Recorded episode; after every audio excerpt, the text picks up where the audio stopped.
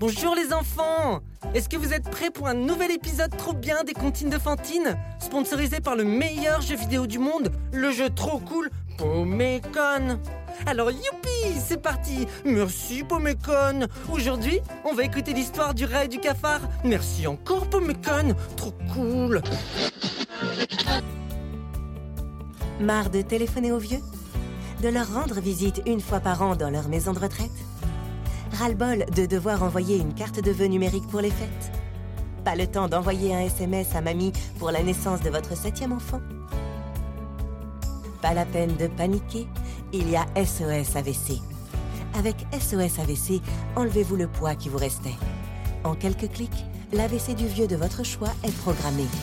Une fois le RIB du vieux enregistré sur la plateforme SOS AVC, SOS AVC s'occupe de tout, jusqu'aux funérailles. Et en ce moment, profitez de l'offre limitée AVC Family pour un départ groupé. SOS AVC, faites le choix de la liberté. L'offre AVC Family est limitée dans le temps et dans la limite des stocks d'AVC disponibles. Terre Summerford fut frappé quatre fois par la foudre. La première fois, lors d'une balade à cheval. Il resta paraplégique pendant un an. La deuxième fois, à la retraite, alors qu'il profitait de l'ombre d'un arbre. Résultat, la moitié du corps paralysé. Il était une fois un rat et un cafard qui vivaient dans un restaurant d'une célèbre pomécone.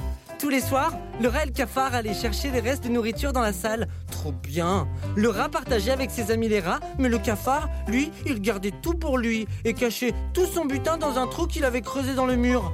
Un jour, à cause d'une météorite qui était tombée sur la Terre et qui avait tué tous les parents du monde et même de l'univers, le restaurant de la Pomécone a dû fermer.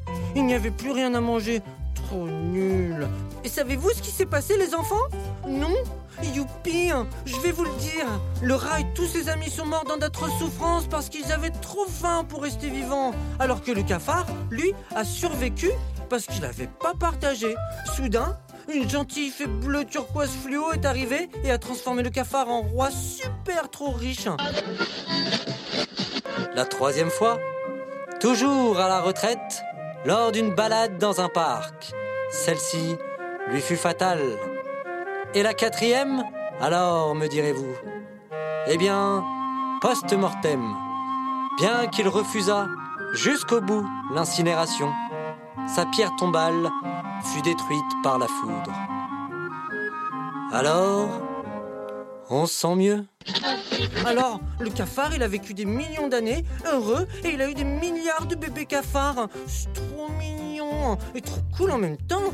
Merci, Pomécon, pour cette histoire. Vous avez compris la morale de l'histoire, mes choupinets? Oui Youpi Bravo les enfants Vous êtes trop intelligents Alors courez vite vous acheter le nouveau jeu Pomécon ou rachetez la version turquoise fluo si vous ne l'avez pas déjà racheté. Et surtout, n'oubliez pas... Ceci est une alerte enlèvement du ministère de la Justice.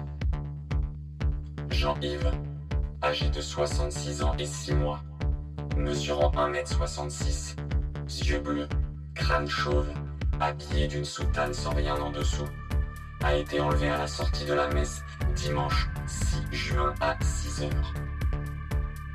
Le suspect, connu des services de police pour avoir déjà kidnappé, torturé et violé sauvagement une douzaine d'hommes d'église, est un enfant prénommé Stevie, 6 ans, de type européen.